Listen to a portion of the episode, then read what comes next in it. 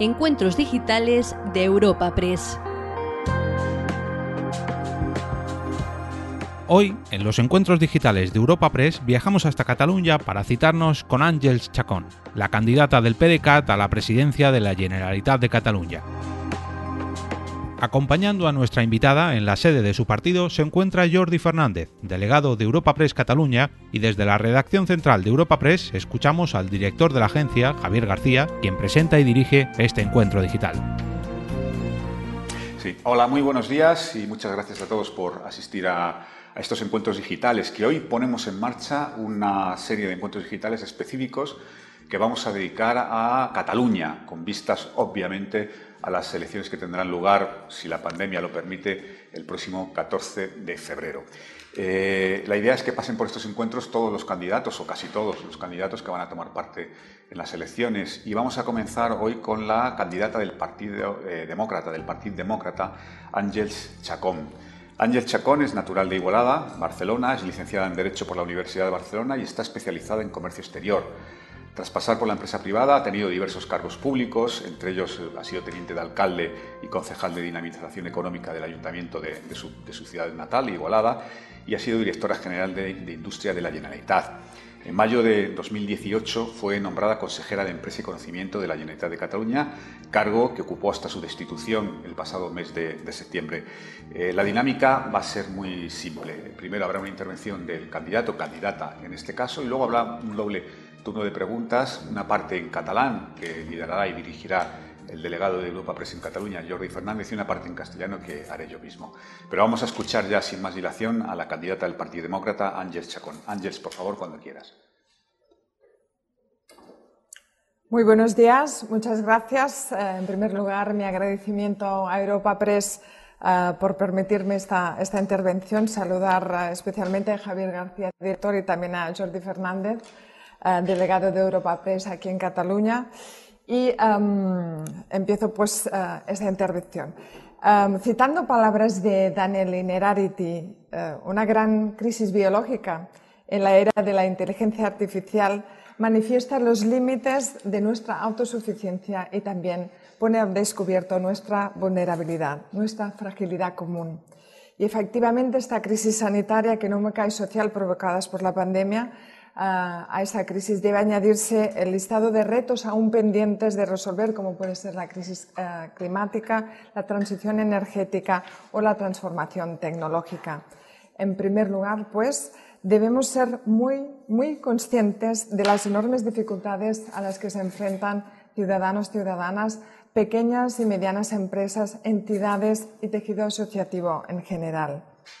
Un baño de, de realidad que también me expresan, también me transmiten algunas entidades con las que he podido conversar estos días, bancos de alimentos, Cáritas, además de diferentes estudios, eh, los conocemos ya todos, que apuntan a una caída importante del, PIB en Cataluña y a un aumento de las desigualdades económicas. Por citar también algunos datos, a las 400, eh, más de 480.000 personas que se encuentran en situación de paro ahora actualmente en Cataluña, debemos añadir las más de 190.000 personas que se encuentran en situación de, de. Evidentemente estamos ante una crisis mayúscula de demanda, bien sea por uh, la disminución del poder adquisitivo, bien sea por el cambio de hábitos de consumo, que impacta directa, directísimamente en la economía productiva, acentuando desigualdades sociales y las condiciones de muchas personas que vivían ya en situación de vulnerabilidad. Hemos experimentado cambios radicales en nuestros hábitos de conducta, transformando nuestras rutinas y hemos podido comprobar a través de amigos, familiares, conocidos, que esta crisis tiene mil caras. Tiene mil caras y mil actividades y sectores que se han visto afectados por la pandemia. La educación, deporte, cultura, pero frente a la desesperación y frustración de tantas personas, hemos observado no solo muestras evidentes de desunión, desconfianza y rivalidad entre los socios de gobierno, sino también altas dosis de confusión e improvisación. Y es precisamente, en situaciones críticas uh, cuando un gobierno debe dar la talla, como mínimo informando con claridad, empatizando porque no todo se reduce a la distribución de recursos, sino también dialogando, integrando las diversidades sectoriales y territoriales en cada una de las tomas de decisiones. Y esta no ha sido precisamente la tónica de los socios de gobierno en estos últimos meses. Esto no significa tener que ceder ante presiones lobistas, como lo califican algunos, o esto no significa tener que escoger entre la vida o la economía, perversa elección porque queremos las dos, necesitamos las dos. Esto se traduce en la necesidad de conocer e interpretar e intentar paliar los efectos que las decisiones tienen en personas, en sectores y en territorios. Ignorar, por ejemplo, que cuando nuestras pymes, el 94% de las empresas en Cataluña tienen menos de 10 trabajadores, o un gran número de autónomos, más de medio millón, que viven en Cataluña, no facturan. Entender que cuando no facturan no pueden pagar, sea impuestos, sea suministros, sean créditos. Esto significa vivir sencillamente en otro mundo. La gente necesita que se priorice el país y no las disputas entre partidos. Más país, menos partidos. La ciudadanía está descontenta con un gobierno al que eh, siente terriblemente lejano. Porque esta situación de emergencia sanitaria, económica y social exige también mucha claridad en la disposición de recursos para reducir sus efectos y a partir de aquí analizaremos brevemente uh, cuál es la situación respecto a estos fondos europeos que aparecen como una de las soluciones. Hemos visto limitaciones presupuestarias en el Gobierno de la Generalitat, también respecto al Gobierno español, con un elevadísimo índice de, de, de déficit.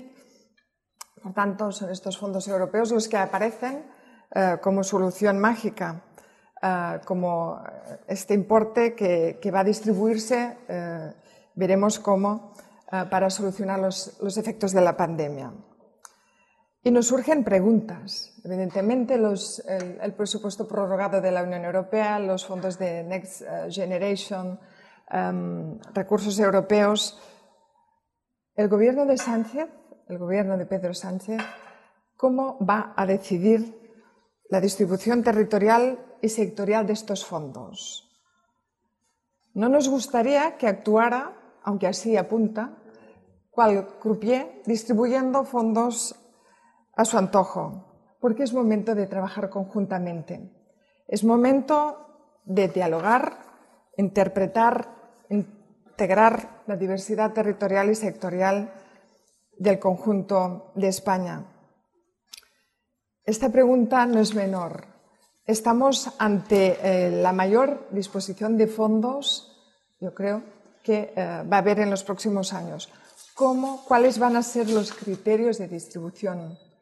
Eh, a esta pregunta, de momento, solo se nos responde o solo se responde diciendo será el Ejecutivo quien va a disponer libremente de ellos. Em, para mí, este, esta es una cuestión importantísima Estamos eh, en nuestro día a día inmersos en mil y una mm, discusiones, debates, discrepancias, ya digo, muchas veces partidistas, y eh, no nos estamos fijando en cuál va a ser el criterio de distribución de estos fondos. Exigimos claridad, exigimos transparencia y exigimos eh, objetividad en la distribución de estos fondos. Otras cuestiones que también nos preocupan es ver como, por ejemplo, Ah, hay cuestiones ah, relativas a la distribución también de fondos vinculados, por ejemplo, a sectores que están sufriendo muchísimo, como son el sector comercio, el sector turismo, y sencillamente hay una prórroga de decisiones. La Comisión Delegada de Economía aún no ha decidido cómo va a proceder también en esta distribución de fondos para sectores que están sufriendo muchísimo. Y no estamos simplemente hablando de economía, estamos hablando de que muchísimas personas en su día a día ven afectada su actividad, se ven obligados a cerrar, son familias que están sufriendo uh, directamente uh, en, carne propia la, cara más dura de esta crisis. Vemos también um, cómo ante, por ejemplo, pues, uh, sucesos como los que han ocurrido en Badalona, como este incendio en una nave ocupada de manera masiva pues, por inmigrantes ilegales, vemos cómo estamos solicitando, un Partido Demócrata, estamos solicitando un registro de estas naves, de estos locales, porque no tenemos, en primer lugar, para actuar sobre un problema debemos dimensionarlo. No sabemos de qué dimensión estamos hablando. Eh, problemas que afectan a la ciudadanía, que afectan uh, a los alcaldes y, y, alcaldesas que deben gestionar esta dura pandemia. Y en medio de esta desafección, de esta profunda desafección uh, de los ciudadanos, de ciudadanas que ven pues, con una cierta frustración cómo la clase política, los gobernantes, viven, como comentaba antes, ajenos a esta realidad, nos planteamos cuál debe ser nuestra posición como PDCAT. PDCAT es, eh, es un partido um, con tradición formado, fundado en 2016. Um, somos, sí, somos herederos de, un, legado político de, de, más de 30 años. Fuimos esenciales en la construcción de la Cataluña que conocemos hoy. Queremos ser decisivos en la construcción de la Cataluña de este siglo XXI y uh, la pregunta es, ¿qué puede ofrecer, qué ofrece el PDCAT um, pues, um, ante este panorama, ante esta situación? ¿Por qué decide el PDCAT uh, acudir a estas elecciones con voz propia? Pues como decía antes, um, entendemos, nos definimos como un partido uh, central en el aspecto social y político de Cataluña. Representamos la centralidad en Cataluña Uh, entendemos el diálogo, la negociación como estrategia y queremos ser un partido realista que aporte rigor precisamente en estos momentos y realismo en la gestión no solo de la pandemia, sino, como decía, del futuro en Cataluña. Algunos somos también, y tenemos de, todo el derecho del mundo a serlo, también somos independentistas y queremos un referéndum uh, acordado que permita a los ciudadanos de Cataluña, sean independentistas o no lo sean, decidir sobre su futuro. Porque para nosotros la mejora de las condiciones de vida de la gente es compatible con ser independentista. De hecho, somos independentistas porque queremos mejorar la condición de vida de la gente, pero somos realistas, honestos y siempre dialogantes.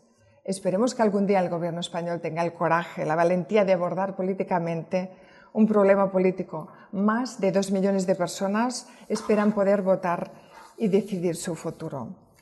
Y evidentemente, ante esta cuestión, también tenemos que hablar de anormalidad política, la que representa que eh, políticos estén en prisión o en el exilio.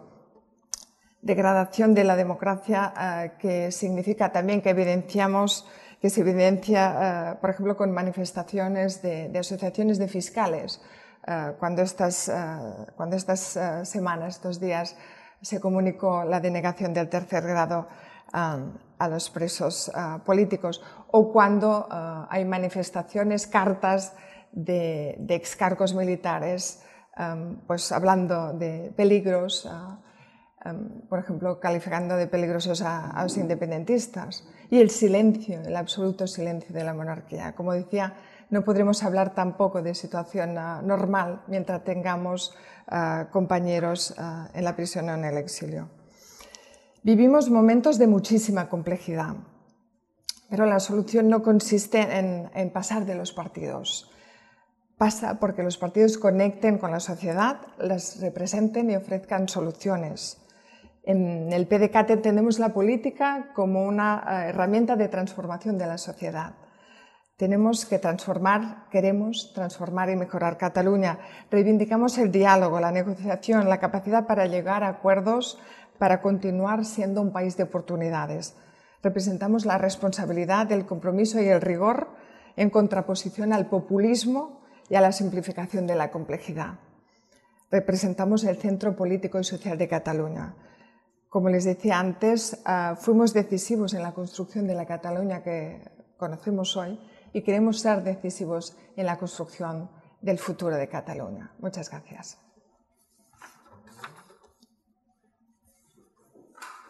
Como dije al principio y vuelvo a repetir, la dinámica que vamos a hacer en estos encuentros eh, focalizados en Cataluña y en la situación en Cataluña de cara a las elecciones que tendrán lugar el próximo mes de febrero es un doble diálogo, una doble entrevista, eh, una parte en catalán que va a dirigir el, delegado de Europa Press en catalán, Jordi Fernández, y después una parte en, castellano que haré yo mismo.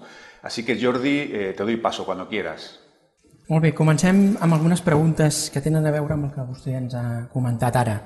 Eh, parlant del Covid, veu possible que les eleccions siguin el 14F o tal com estan les coses eh, hauríem de pensar, com a mínim pensar, que és massa d'hora per fer-les? Um, aquí estem un cop més, no?, enmig de la, de la, de la improvisació. Sembla que, que apunten avui en dia, avui al matí eh, estava llegint, sembla que apunta la possibilitat que aquestes eleccions s'ajornin eh, doncs, eh, d'acord amb, amb els indicadors eh, referents a l'evolució de la pandèmia. Per tant, eh, és possible. No? Eh, és possible, eh, cada dia és més probable que aquestes eleccions s'endarrereixin. Però ara per ara el que ens convindria, ja dic, sempre que la pandèmia ho permeti, és fer les eleccions quan abans millor. Eh, si alguna cosa estem percebent és eh, doncs aquest esgotament no? de molta part de la ciutadania que veu improvisació, contradiccions, baralles, disputes.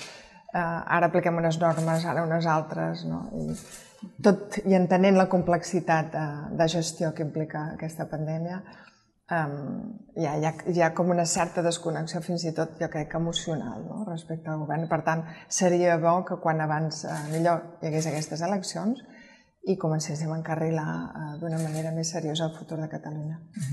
Ha dit que el govern no dona la talla. Quina nota li posaria el govern amb la pandèmia, ara per ara, en aquests moments? Doncs, eh, repeteixo, entenent que és eh, que és complex. Jo mateixa he estat a govern, jo mateixa he estat a govern. Um, I per tant, no diré res que no digués en aquell moment. Um, jo en aquell moment reclamava doncs, que, que a banda de, de, de la gestió del Procicat i, i ningú ha d'influir en aquesta gestió, però hi ha coses que no costen diners, com és una major interlocució en els sectors, en els territoris. Hi ha solucions que també estan eh, o, o semblen ideades, no? Eh, entenent la visió doncs, d'àrea metropolitana de Barcelona, les realitats territorials eh, són molt diferents, els sectors també, i, i això crec que no s'ha posat en pràctica, no hi ha hagut diàleg, no hi ha hagut informació, no hi ha hagut claretat, um, i això sempre ho he reclamat. Per tant, uh, i si he d'escollir uh, la nota per aquests darrers uh, mesos, uh, evidentment és un suspens. Mm -hmm. Quan parla de que el govern no s'està comunicant bé, es refereix als sectors econòmics o també administracions locals i altre tipus?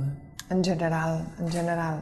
Uh, no, no ha de demanar uh, doncs, els, els passos no? que, que s'adopten per la gestió d'aquesta pandèmia, no l'ha de demanar l'economia. No, això no ho he dit mai, perquè, uh, com deia abans, aquesta elecció perversa, escolta, economia o, o vida, eh, qui ens fa escollir entre això, eh, repeteixo, és una elecció molt, molt perversa.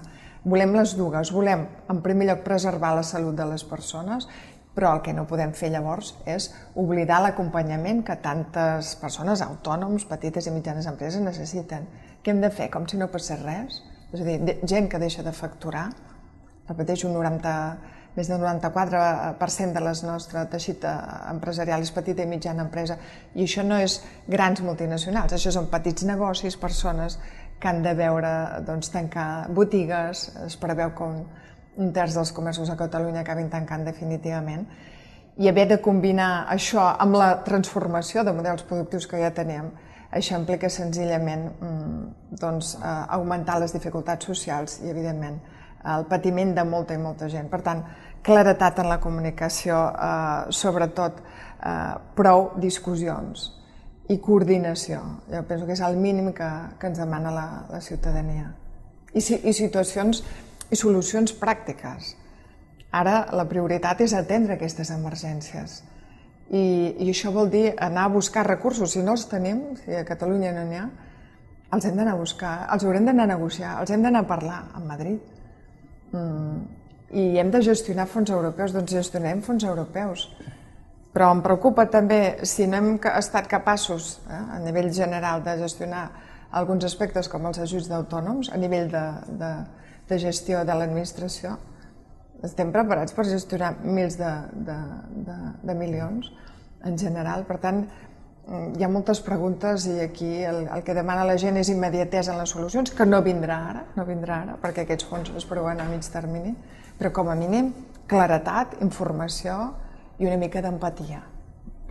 I com s'haurien de distribuir aquests fons exactament? Vostè parlava fa un moment del perill que es distribueixin com un crupier, amb una certa arbitrarietat mm. o ha dit aquests, aquests fons, en primer lloc, eh, la proposta, el, el que primer hauríem de, de, de treballar és que, per exemple, a nivell de Catalunya, aquestes propostes estan exclusivament eh, doncs, fetes eh, pel govern de la Generalitat o estan consensuades amb els agents socioeconòmics.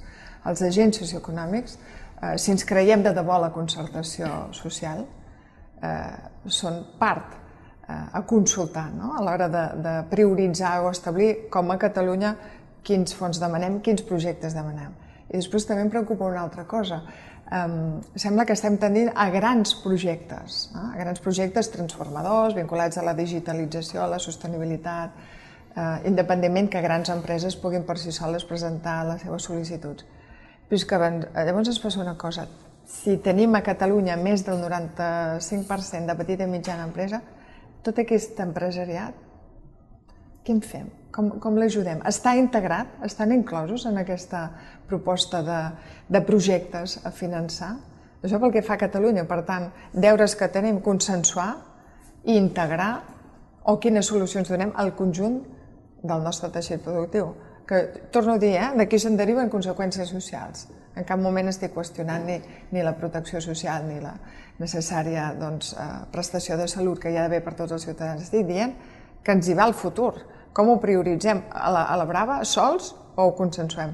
I en segon lloc, un cop anem a Madrid, mm, senyor Pedro Sánchez, vostè, aquests fons europeus, quins criteris tindrà per aplicar-los? És a dir, passaran per on?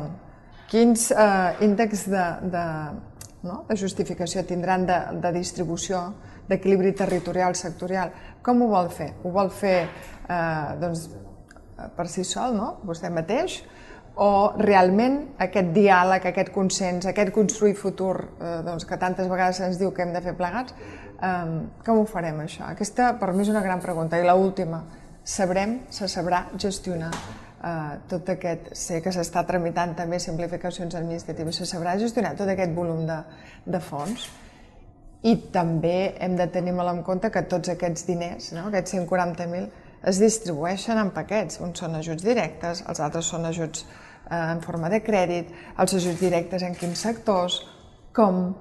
Mm, aquí ens falta informació, ens falta més claretat. Eh, a la Conselleria d'Empresa, eh, Quina nota li posaria al seu successor? Sempre cosa. Doncs uh, val més que no hi posi nota ara. Però no podem no avaluar, hem de posar notes que s'acaba ja el trimestre. No. Eh, el suspenem, l'aprovem... Mm.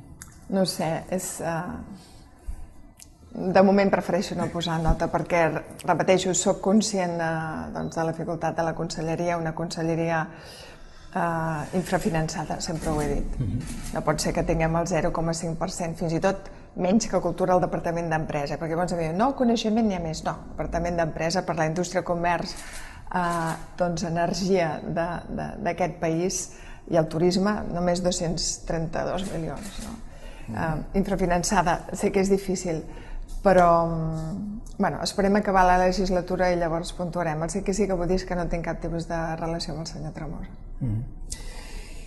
Vostè ha anat dient que no hi hauria independència... Per bé que m'he ofert sempre, eh, repeteixo. Sap ell que, que estic a la seva disposició. Uh -huh. No sé, jo aquesta pregunta crec que l'haurien de fer eh, els sectors.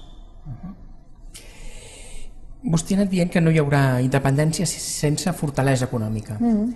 Això implica que la independència eh, no és viable fins a dècades vista o, o en unes estem parlant d'una dècada, ja sé que és difícil posar dates, però estem parlant de llarg termini. El llarg termini vol dir pensar en dècades i que no i que l'independentisme no, no li tremoli el pols per pensar que pot durar molt però que el camí s'ha de fer lent. És aquesta la, la idea? Jo crec que qui no li ha de tremolar el pols és el govern espanyol eh, per voler afrontar un problema, un problema polític de manera política. No? Quan jo demano coratge, eh, és que més de dos milions de persones que volen decidir el seu futur. De fet, eh, hi ha un gran consens a Catalunya per decidir doncs, eh, el futur en el sentit que mm, doncs, més del 70% dels ciutadans de Catalunya voldrien fer un referèndum. Els independentistes, els no independentistes, tots estan d'acord en que un referèndum, un referèndum pactat, és la millor de les solucions. Um, els que ens considerem independentistes, repeteixo, són, són moltíssima gent, eh, jo no sé què pensa fer eh, doncs, el govern espanyol per bé que, que veiem tics no? en els diferents poders de l'Estat que, que no ens agraden.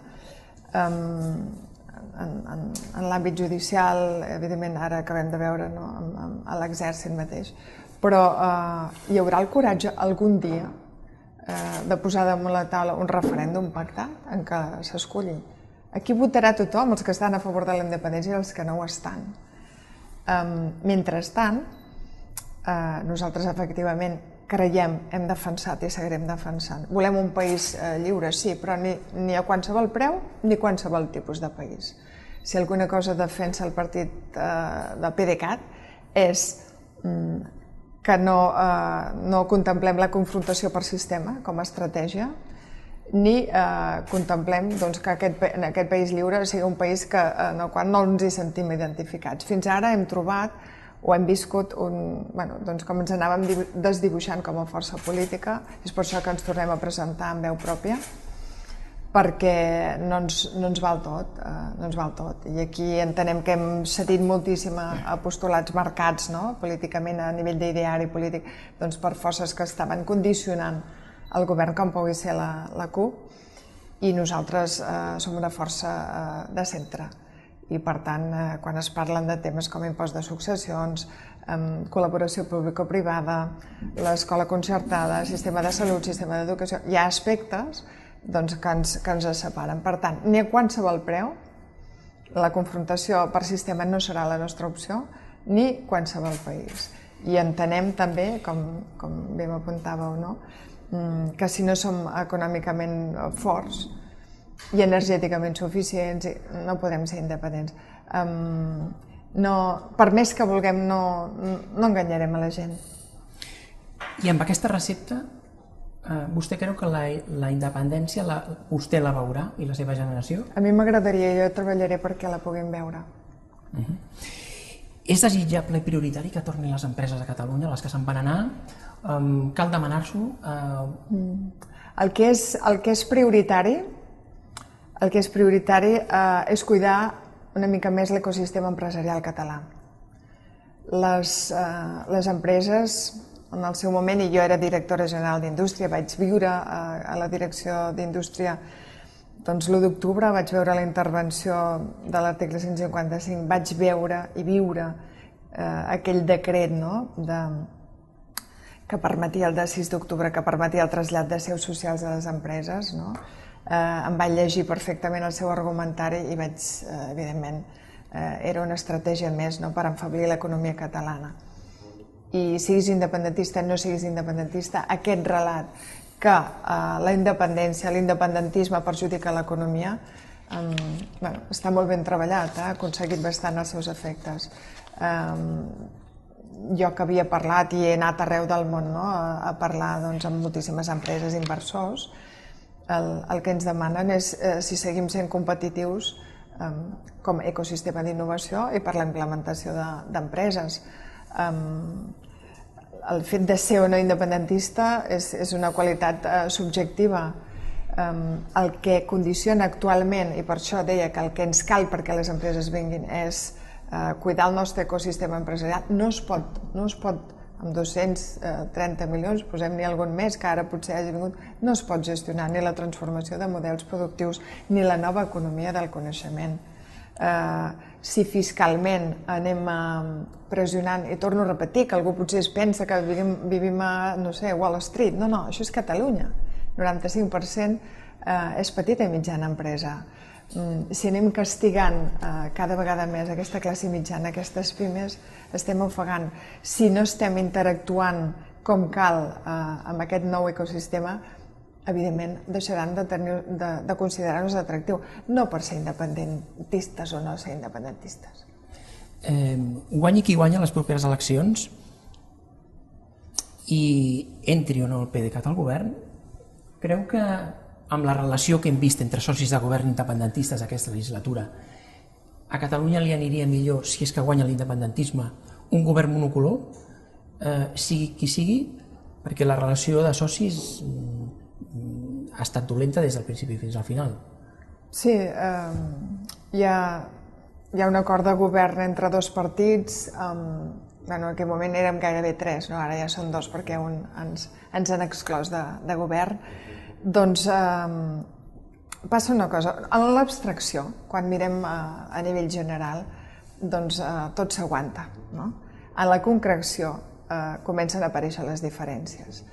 Mai he estat d'acord en que aquesta unitat independentista signifiqués la uniformitat de pensament independentista. I, evidentment, en el dia a dia, eh, en l'activitat, en l'impuls de l'activitat normativa, hem d'acabar concretant tot un munt d'aspectes. Això es concreta eh, doncs, com deia abans, per exemple, amb el tema d'impost de successions, o, o es concreta en quin tipus d'ajuts i quan els prioritzem, etc etc. Molt bé.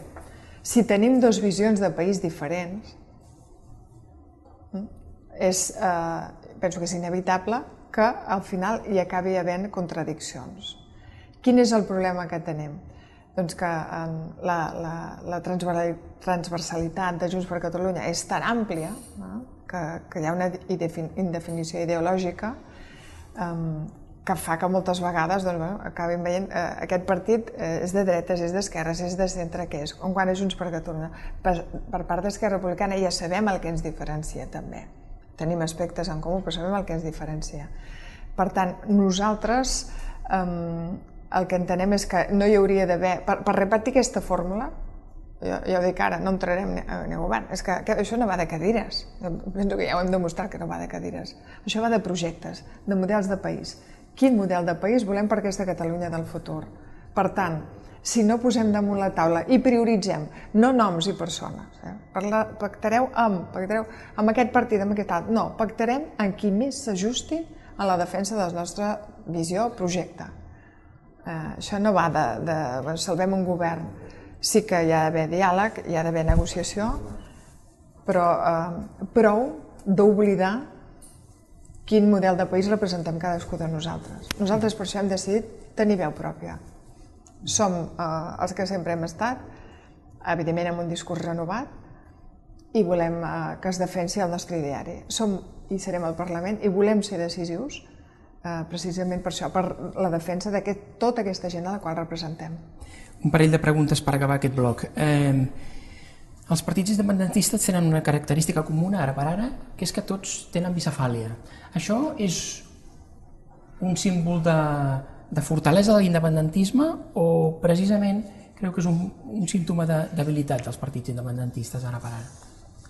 Bicefàlia en quin sentit? Candidats, líders...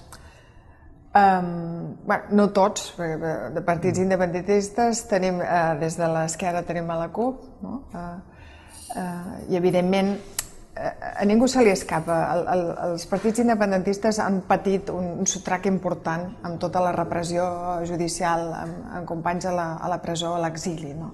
Uh, tota una generació de polítics uh, va estar escombrada perquè això és el que es buscava. No? Um, a partir d'aquí doncs, ens hem hagut de refer i ens hem hagut de refer buscant, buscant fórmules en el seu moment extraordinàries, eh, en el moment de repressió extraordinària com va ser a l'octubre del 2017, doncs eh, hi va haver una fórmula, en aquest cas Junts per Catalunya i el Partit Demòcrata, dues ànimes, van buscar una fórmula que després ha anat derivant eh, en, en altres partits. Mm, que hi hagi bicefàlia obeeix, o per exemple, no sé, Esquerra Republicana, doncs Oriol Junqueras és a la presó i Pere Aragonès eh, doncs, eh, ara govern al capdavant del, del partit en, de facto, eh, en l'espai de Junts per Catalunya el president Puigdemont a l'exili, doncs ara s'ha escollit a, a la candidata Laura Borràs eh, no? doncs per liderar aquest projecte eh, hi ha hagut una, una normalitat en tota l'evolució normal que hauria d'haver estat, no? de, de posicionament també. I nosaltres mateixos, com a PDeCAT, doncs, eh, després de les renúncies fetes, de la voluntat de sumar, eh, hem, vist, hem vist que anàvem virant no? cap, a, cap a una esquerra, a vegades esquerra radical, que no era el nostre projecte. Nosaltres som una força de centre. No? I davant aquesta inconcreció, aquesta indefinició, hem dit, no, no, prou, tor tornem a defensar, no, no volem qualsevol país, com que ara la independència no és immediata, anem a defensar els nostres postulats. I eh, això significa eh, senzillament passar a defensar el que nosaltres creiem que ha de ser Catalunya eh, en aquest segle ja XXI. I última pregunta, eh, ja tenim número 2? Uh, aviat se sabrà el número 2 i la resta de membres de, de la llista. De fet, uh, abans de Nadal tindrem uh, els membres de la llista, també les uh, demarcacions territorials. Pensava que em diria el número 2, pensava que me'l diria. Properament a, a les seues pantalles, properament. Sí. molt bé, molt bé. Abans de Nadal, eh? Abans, abans de Nadal, Nadal, sí, abans de Nadal. Molt bé, doncs moltes gràcies. Passem al següent, al següent bloc. Eh, Javier, cuando quieras, pasamos a tu bloque de preguntas. En Muchísimas gracias, gracias, Jordi. Pues vamos a, con esta eh, segunda parte de la, de la entrevista. Eh, señora Chacón, eh, se ha referido usted en su primera intervención a la distribución de los fondos eh, europeos que empezarán a llegar previsiblemente, si todo va normal, el año que viene. Eh, y ha sido muy crítica con la, con, la gesto, con, con, la opción que parece apuntar el Gobierno de una gestión muy personal en, en, Moncloa. A su juicio, ¿cómo debería ser la gestión de estos fondos? Es decir, ¿se debería hacer en coordinación directa con las comunidades autónomas una, o mediante una comisión independiente que evalúe los proyectos y que gestione los fondos? ¿Cuál, cuál es su criterio sobre esta distribución? Sí, evidentemente estamos hablando de una cuestión que no es menor, es la, la distribución del mayor uh, importe uh, de miles de millones, con lo cual estamos gestionando dónde vamos a focalizar las, uh, la priorización en la aplicación de estos fondos. Lo que no puede ser es que tengamos estos niveles de, de falta de, de, claridad, de objetividad y, y, y, el presidente Sánchez pues decía antes, ¿no? como un croupier, pues uh, decida distribuir sin tener en cuenta diversidades territoriales, uh, sectoriales. No sabemos, uh, pedimos transparencia, pedimos claridad, objetividad y este es un trabajo conjunto. pensemos, si unos presupuestos pasan por, por, las diferentes cámaras para su aprobación, um, estos importes, que son muchísimo, muchísimo dinero, que van a afectar que van a paliar en parte mm, pues, los efectos de esta crisis, pero también van a determinar dónde se van a generar las oportunidades de futuro. Um, yo creo que es obvio que este debe ser un trabajo consensuado y como mínimo deberíamos tener más, uh, más información. Espero, espero que los niveles de, de, transparencia y coordinación de trabajo conjunto um, pues estén usted, a la altura. Chacón, ¿Cuáles serían las prioridades de Cataluña en la recepción de los fondos que le correspondan, tanto en proyectos como, como, como comunidad autónoma? Es decir, a su juicio, ¿cuáles serían esas prioridades? Uh, evidentemente, también en los fondos europeos hay un, un porcentaje de estos fondos dedicados uh, bueno, pues a, la, a, subvenciones, a inyección directísima de fondos y, y otra parte a créditos. Uh, en primer lugar, lo que tenemos que ser es conscientes de qué tipo de realidad económica, social y económica tenemos en Cataluña, distinta a la de otras comunidades autónomas. Nuestro tejido empresarial en más del 95% es pequeña y mediana empresa. Uh, menos de 10 trabajadores uh, y esto significa muchísimo. También hay una gran diversidad uh, en cuanto a sectores. No hay ningún sector en Cataluña que represente más del 15% y hay planes estratégicos. Cada, cada, uno de los sectores ha trabajado, porque evidentemente esto no, no se improvisa. No se improvisa de la noche a la mañana. tenemos sectores estratégicos como son, por ejemplo, y uno uno de los sectores de que, del cual se habla poquísimo. Es un sector de sectores, por ejemplo, el sector turismo. El mismo comisario Bretón apuntaba la necesidad de reservar un 25% de fondos europeos para un sector como es el sector turismo. Uh, con lo cual deberemos uh, distribuir uh, esta diversidad de sectores, um, pero so, sobre todo combinando um, aspectos como son ayudas directas ahora para mitigar los efectos de la pandemia, tal vez ciertos programas de estímulo a demanda, eh, que duda cabe formación e innovación deben ocupar también un, pues importe importante y uh, después, uh, evidentemente, compensaciones uh, territoriales. lo que hay que tener muchísimo en cuenta y somos conscientes en Cataluña, hay grandes empresas, hay sectores que por sí solos son capaces de presentar proyectos más que competitivos. Estoy segurísima, muchos de ellos los conozco. hemos visto, por ejemplo, los vinculados al, Barcelona Supercomputing Center, además cofinanciado, ah, por parte del gobierno español, pero es que hay muchísima, muchísima realidad detrás. Miles, eh, tenemos 620.000 empresas en el 92 pequeña y mediana empresa. Debemos ajustar también y atender a esta realidad que muchas veces es invisible. Y son cuatro diputados que han dado su, apoyo a los presupuestos generales del Estado que se están tramitando ahora mismo en el Senado. ¿Se ha sentido usted cómoda con este apoyo? Se lo pregunto porque ustedes se definen, definen al PDK como un partido independentista, pero de centro liberal. Y lo que se pone en marcha son, unos presupuestos de un gobierno de izquierdas y además con, apoyo muy connotado de partidos como, por ejemplo, Esquerra Republicana en Cataluña, que es adversario suyo en, Cataluña. ¿Se, ¿Se han sentido ustedes, usted personalmente, cómodos con este apoyo? ¿Está convencida de verdad de que son los presupuestos que necesita España? Mm. En primer lugar, somos un partido ah, de centro liberal en, el aspecto económico y yo creo que socialdemócrata en cuanto a, prestaciones sociales. Ah, ¿Son los presupuestos que nos gustan? No, no nos gustan en absoluto porque ni reconocen el, eh, déficit fiscal que, tenemos ya histórico en Cataluña, ni son los que nosotros habríamos hecho. Son los presupuestos, de entrada, no son los que nosotros ah, quisiéramos tener. pero antes ah, decía en mi intervención que yo creo que la clase política en este momento, ah, uno de los requisitos esenciales que debe cumplir esta, es esta empatía, este, ejercicio de responsabilidad que, significa ponerse en la piel de tanta gente que lo está pasando mal. Eh, y esto implica que recursos eh, que, se establecen en los presupuestos generales del Estado, mm, yo quiero los máximos para los ciudadanos y ciudadanas de Cataluña. Y no tiene nada que ver ser independentista con renunciar a, tramitar, a negociar unos presupuestos. somos independentistas, pero mm, eh, somos realistas, eh, sabemos que nos está pidiendo la ciudadanía, nos pide soluciones, nos pide ayuda, nos pide recursos. hay aspectos tan y tan importantes como, por ejemplo, pues, el futuro de la Universidad Abierta de Cataluña, de la UOC. más de 80.000 estudiantes pasan por, eh, por, por, este tipo de enseñanza en Cataluña. Mm, que hayamos sido determinantes en, en buscar, en encontrar finalmente una solución que permita Ah, pues que la, la UOC siga ah, pues, pudiendo desarrollar su actividad en Cataluña, para mí es muy importante. somos cuatro diputados, usted lo ha dicho, cuatro diputados no pueden presionar como, ah, por ejemplo, el Grupo de Izquierda Republicana. Aún así estamos contentos de haber pues, obtenido más de 40 proyectos vinculados a entidades sociales, culturales, a infraestructuras, mm, que bueno, nosotros entendemos que mejoran las condiciones de, de vida de los ciudadanos y ciudadanas de Cataluña, con lo cual, brevemente, no son los que quisiéramos, pero ah, en estos momentos ejercemos responsabilidad y vamos a, a, obtener, a negociar cuantos recursos sean posibles para Cataluña. Elecciones del 14 de febrero.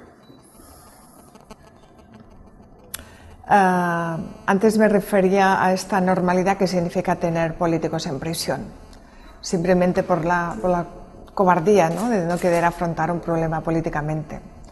Um, para los compañeros y compañeras en prisión, yo quiero la libertad. Uh, lo ideal sería evidentemente una ley de amnistía, porque se han juzgado, no solo ellos, ¿no? sino más de, cerca de 3.000 personas uh, tienen uh, causas abiertas, um, unos hechos que no corresponden con los delitos que, de los cuales eh, pues, se les acusa. Y hemos visto también una diferencia de criterio entre tribunales, Tribunal Supremo, Audiencia Nacional.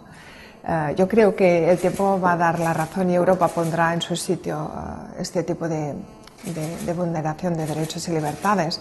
Em, es una lástima que, esto vaya a tardar un tiempo. Me gustaría que estuvieran en libertad ya mañana, ahora, ahora mismo, sea en forma de indulto, sea en forma de, ley de amnistía, que sería lo ideal ojalá estuvieran ah, antes de estas elecciones ya en libertad. ¿Cómo cree que podría influir eh, si se produjeran, eh, que es una, ahora mismo es una especulación, pero si se produjeran los indultos antes de las elecciones del 14 de febrero, ¿cómo cree que podrían influir en el resultado electoral? Es decir, aparentemente se podría pensar que sería una buena noticia para Esquerra Republicana de Cataluña, que de esta forma pondría en valor su apoyo al gobierno en determinadas circunstancias. Mm, respecto al tema de indultos, yo creo que, no es bueno, pues no es mérito exclusivo de Esquerra Republicana. Yo creo que todos hemos pedido, de hecho, ah, pues era lunes que el conjunto de partidos estábamos, solicitando pues esta ley de amnistía que va más allá, mucho más allá de, lo que es eh, los indultos específicos para, para personas en concreto. Eh, estos, em, esta petición la hemos hecho el conjunto de partidos. En cualquier ocasión que tenemos, eh, pues estamos intentando incidir para que, para que se produzcan.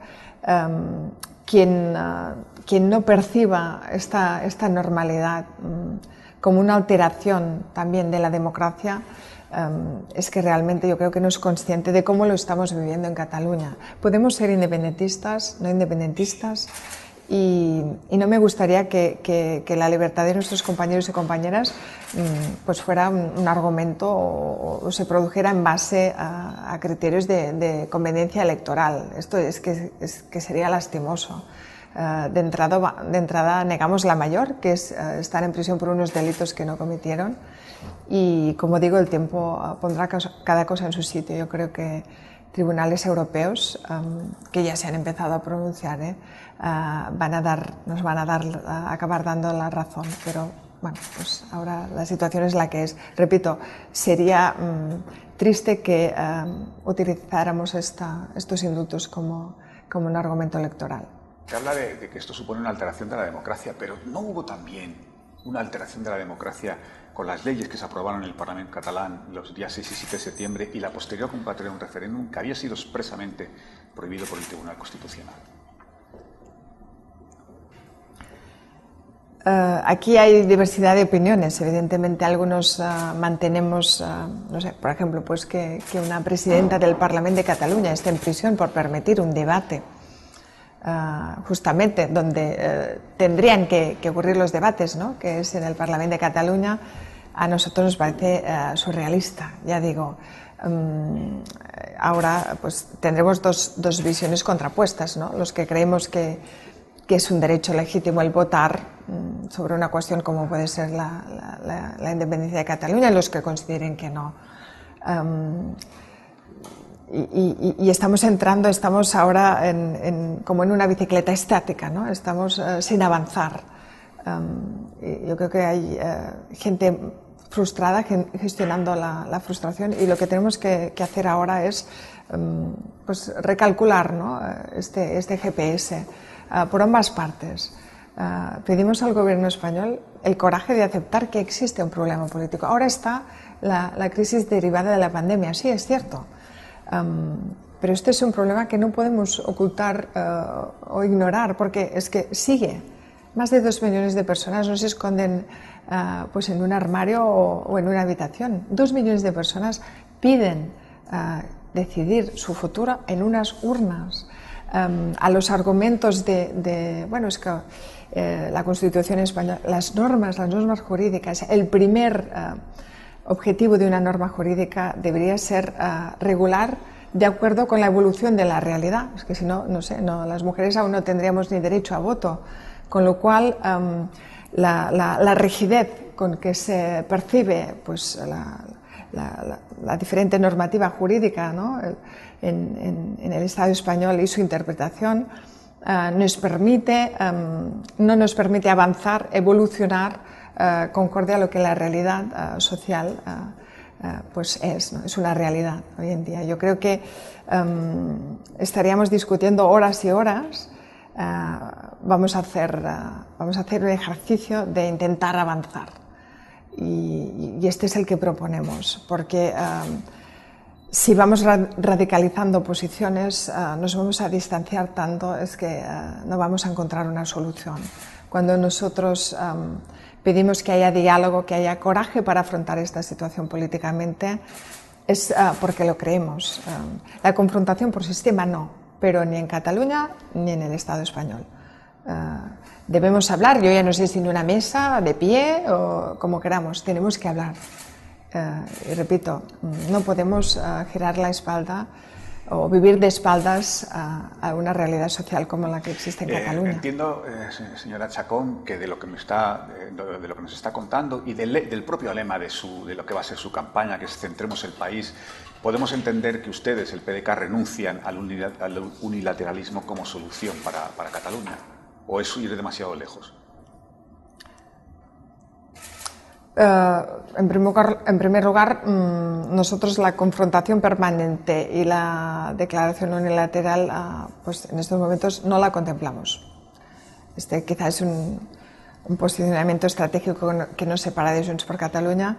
No la contemplamos porque mm, es que aunque quisiéramos ah, no podemos hacer efectiva una independencia ah, pues, de manera inmediata. Eh, nosotros queremos construir la independencia, lo hemos dicho siempre, ¿no? Eh, queremos la independencia para mejorar las condiciones de vida de los ciudadanos y ciudadanas de Cataluña, mm, no porque eh, se nos antoje querer ser independientes, pero ni a cualquier precio, ni, ni, para acabar siendo cualquier país. Nosotros la queremos construir a partir de, de pues, grandes, tan amplios como sean posibles, consensos sociales, si somos aproximadamente la mitad de ciudadanos ahora en Cataluña que quieren la independencia, la otra mitad que no, tenemos que, conseguir consensos ah, sociales y evidentemente es ah, ser poco realista pensar que ah, si ahora declaráramos unilateralmente la, la independencia la podríamos hacer efectiva. Nos falta también, evidentemente, un reconocimiento internacional. De momento, como digo, debemos recalcular y estratégicamente nosotros aquí sí que nos diferenciamos de esta confrontación permanente, que no significa ni renunciar a nada, ni dejar de denunciar, como decía estos bueno, claros síntomas de, degradación democrática que a veces uh, Uno de los grandes debates que está ya sobre la mesa, que ya se ha abierto, es el de la fiscalidad y el de la financiación de las comunidades autónomas. Recordemos que está pendiente la reforma del sistema, pero a raíz de, la situación de, impuestos eh, en la Comunidad de Madrid se ha abierto un debate sobre la armonización fiscal en las comunidades autónomas. Me gustaría conocer su posición sobre este, sobre este asunto. ¿Hay que armonizar la fiscalidad en las comunidades autónomas de régimen, general. Obviamente, eh, Navarra y País Vasco quedan fuera de este, este debate. Sí.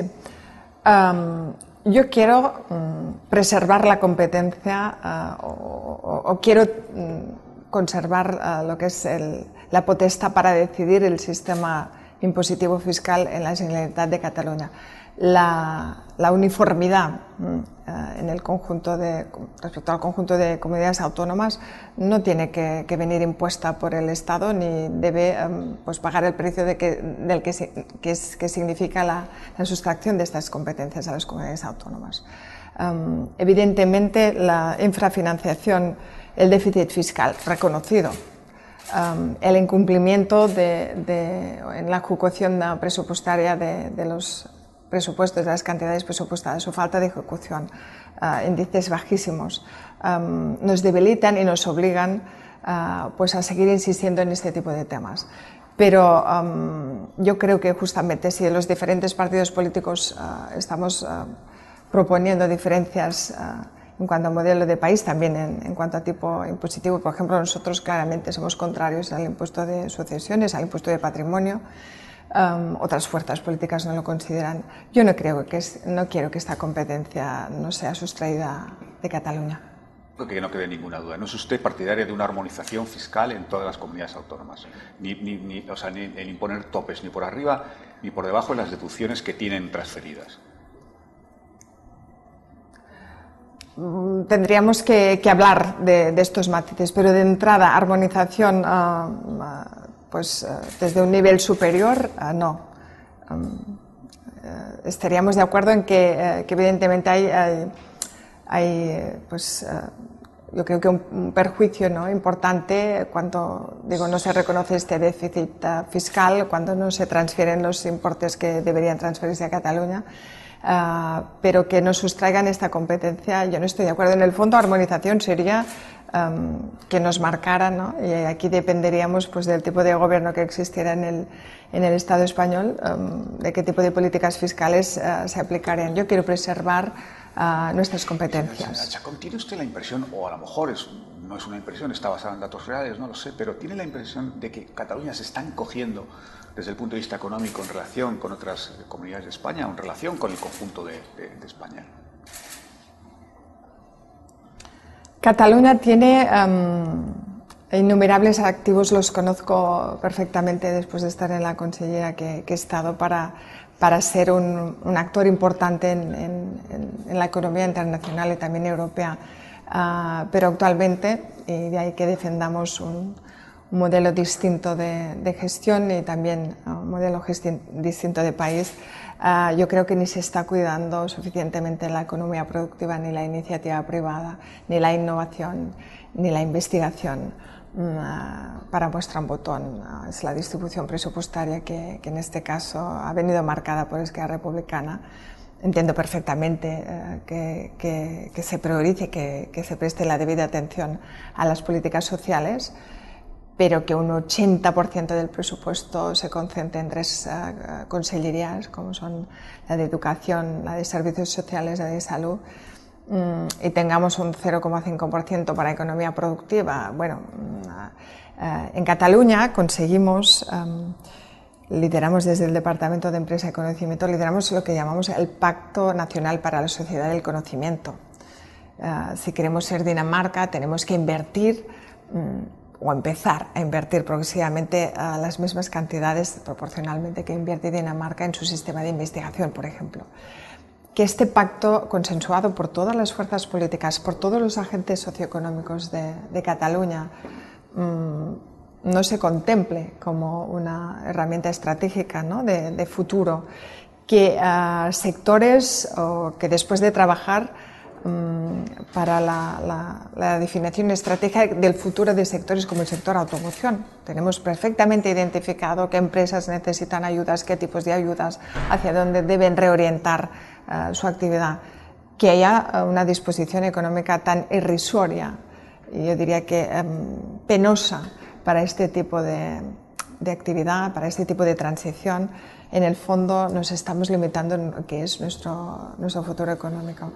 Son dos modelos de país. Nosotros creemos en, un, en, la, generación, en la colaboración público-privada, en la generación de oportunidades y hay otro sistema en que cree exclusivamente, prioriza exclusivamente lo que es un sistema ah, asistencialista. Nosotros entendemos si no hay ah, producción de economía ni puestos de trabajo, el, sistema ah, proteccionista tampoco es sostenible, con qué recursos. ¿no? Con lo cual, cuando, hagamos de, cuando hablamos de priorizar nuestra economía productiva, en el fondo acabamos yendo a, los mismos objetivos que desde otro punto de vista y siguiendo otros caminos llegamos, que es la protección de las personas que viven en Cataluña. Creemos que es eh, mejor eh, generar oportunidades para que puedan desarrollar su vida laboral y profesional eh, pues en, un contexto de, como digo, de crecimiento de oportunidades que no dejando morir y se están perdiendo oportunidades. Sí, se están perdiendo oportunidades. estamos terminando, pero permítame antes, ¿le gustaría a usted volver a ver al catalanismo participar en grandes pactos de Estado, como por ejemplo la, renovación del Consejo General del Poder Judicial, ¿eso puede volver a ocurrir o es una pantalla pasada? Nos ha cambiado el, nos ha cambiado el contexto. Y yo creo que no podemos ah, aplicar ah, las mismas soluciones para una situación que, que difiere de la que existía hace años la realidad social eh, en Cataluña es, distinta. Han pasado cosas eh, importantes como para que no las tengamos en cuenta, con lo cual no podemos hacer como si nada hubiera pasado. Pero sí dialogar, intentar construir. Pero es que, digamos, en, el otro lado, ¿no? Por parte del gobierno español, nos falta también ah, muchísima integración, diálogo, voluntad. Estamos viendo, por ejemplo, aspectos como la renovación de, que ahora comentaba del Poder Judicial, estas ah, luchas mm, entre partidos. Mm, y, y, luego uno se pregunta, en primer lugar, si no abordamos aspectos tan importantes como puede ser la cuestión de un referéndum, ¿qué está pasando con el Poder Judicial? Em, ¿Cómo puede ser que en esta España ah, del siglo XXI pues, haya declaraciones como las que haya por parte de, ex ah, cargos militares y haya un silencio absoluto por parte, por ejemplo, de la monarquía? Bueno, por la monarquía podemos estar hablando también largo y tendido. Silencio absoluto. Em, ¿Por qué no se condenan también estas declaraciones? Em, con lo cual, la situación es compleja. Nos, eh, yo creo que va a requerir generosidad, muchísima generosidad eh, por parte de, todos los agentes y sectores. Mm, pero nos duele, nos duele también eh, percibir este tipo de catalanofobia derivada del 1 de octubre que a veces percibimos, mm, discursos populistas, simplistas. Vamos a ser realistas, vamos a dialogar, mm, vamos a afrontar los problemas eh, cara a cara. Em, esta es nuestra oferta. Em, somos, somos gente razonable, eh, nos preocupa la vida de los ciudadanos y ciudadanas en Cataluña, queremos trabar estos consensos sociales, estamos abiertos al diálogo, pero es que en, el otro lado también nos gustaría pues, tener a un receptor. Por último, señora Chacón, todo apunta, o las encuestas que estaban saliendo apuntan a, a una irrupción con cierta fuerza lo veremos hasta el momento es especulación, con cierta fuerza de Vox en el, Parlamento de Cataluña, incluso con la posibilidad de alcanzar grupo propio. ¿Cómo valora usted esta posibilidad eh, y le preocupa? Pues es una lástima, sí, es una lástima, es una lástima que em, la falta de gestión, el hecho de no, no, abordar con suficiente valentía también algunos aspectos, antes comentábamos, ¿no? Esta semana propusimos eh, este registro de, locales, de naves, donde, donde hay pues, esta concentración de personas que viven de manera inhumana. el hecho de no abordar estos problemas, eh, de querer eh, olvidarlos, y cuando estamos viendo de qué estamos hablando, cuando hablamos de que personas sin papeles están viviendo concentradamente pues, en, este tipo de, de locales o naves y dejamos pues, que los ciudadanos uh, sufran problemas de convivencia y que los alcaldes y alcaldesas pues, ya, espabilarán. No, este es un problema que hay que tratar, que hay que abordar. Y entre uh, todos son delincuentes y aquí no pasa nada, ¿no? miramos, está el abordar los temas um, con realidad. Uh, cuando hablamos de, de, de, populismos, evidentemente estamos hablando de, Bob, de Vox. Em, basta ya de buscar esta confrontación, de simplificar, de, em, yo diría que hacer demagogia por sistema con el fin de, conseguir votos. Así no se construye una sociedad, así la dividimos. Y, hay gente que está muy preocupada, preocupadísima, ah, ante la posibilidad de que se rompa España. Lo que se está rompiendo es la democracia. Y a mí me molesta también, me sorprende la pasividad con que, no solo en Cataluña, pero en el resto de España se contempla esta, como digo, rotura de la democracia, mm, pues como si nada pasara. ¿Dónde están los demócratas ah, en, España alertando de este tipo de, peligros, de este tipo de, partidos que mm, tienen en, el fomento del odio y la discriminación su bueno, pues su base para, para, seguir creciendo. Entre todos deberíamos impedir, deberíamos ser capaces de impedir que estas posiciones tan radicales entraran en los parlamentos. Pues con, con, esto terminamos, hemos cumplido escrupulosamente el tiempo. Señora Ángel Chacón, le agradezco mucho de verdad que haya participado en este primer encuentro digital informativo sobre la, la, situación en Cataluña con vistas en las elecciones del próximo 14 de diciembre. Muchísimas gracias de verdad y muchísimas gracias a todos. Muchas gracias. Despedimos esta edición de los encuentros digitales de Europa Press invitando a todos nuestros oyentes a descubrir el resto de episodios de este podcast, así como los del resto de programas de nuestra red a través de europapress.es barra podcast. Recuerda que todos ellos están disponibles en las principales plataformas de podcasting.